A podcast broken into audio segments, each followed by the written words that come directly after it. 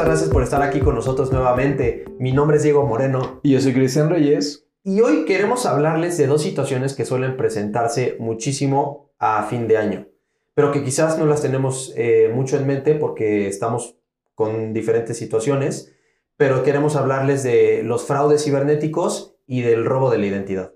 Así es, digo, la verdad es que en esta temporada todos andamos pensando en las fiestas, en comprar los regalos, en lo que vamos a cenar de Navidad y en Año Nuevo. Difícilmente nos preocupamos por estar revisando los estados de nuestras cuentas bancarias. Además, muchas personas suelen recibir sus aguinaldos y cajas de ahorro, por lo que es muy fácil perder el control de lo que estamos gastando.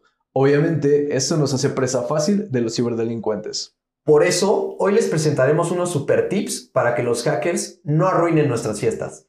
En estas fechas es común que recibas llamadas de personas que afirman ser ejecutivos de tu banco y que buscan obtener información sobre tus cuentas. Por ello, Nunca proporciones información sobre tus cuentas bancarias por teléfono, mensaje de texto, correo electrónico o redes sociales. Acércate a tu banco para solicitar los servicios de prevención y sistemas de alertas, para estar atento a cargos o movimientos extraños en tus cuentas. Cambia tus contraseñas con frecuencia. Checa tus estados de cuenta de manera regular, aunque sabemos que suena aburrido, y también consulta constantemente tu buro de crédito. No des clic en enlaces enviados por correo supuestamente de tu banco. Y no descargues aplicaciones si no estás seguro que es tu banco quien te lo solicita. Las aglomeraciones en centros comerciales, restaurantes y en el transporte público también son algo muy normal en esta temporada y nos hace vulnerables a que nos roben nuestras tarjetas de crédito. Si esto sucede, avisa de inmediato a tu banco para que las cancele. Al momento de pagar en tiendas o restaurantes, no pierdas de vista tu tarjeta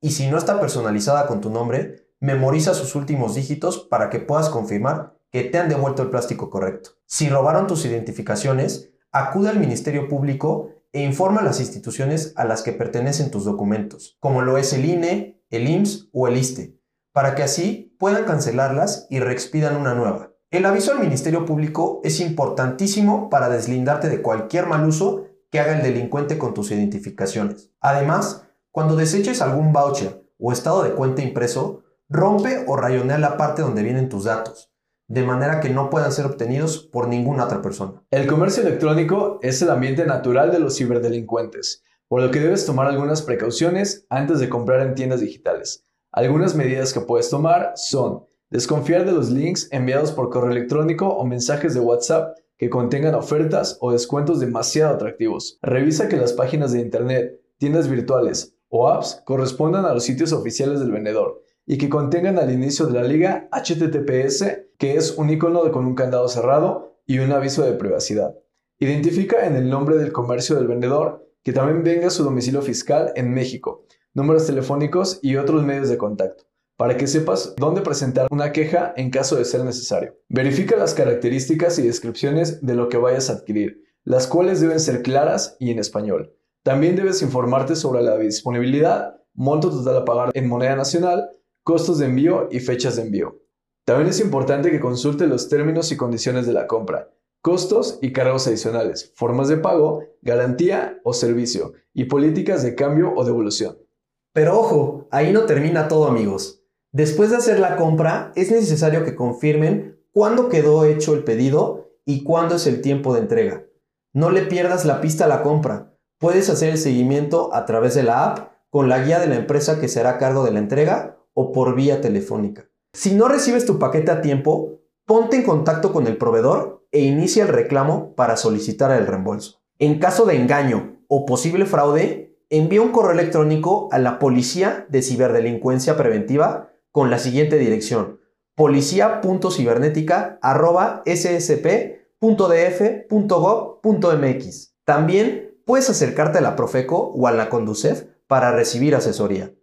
Un punto importante también es que cuando desechemos los sobres o cajas donde llegaron nuestros paquetes, verifiquemos que las etiquetas no contengan datos que puedan ser utilizados por los delincuentes.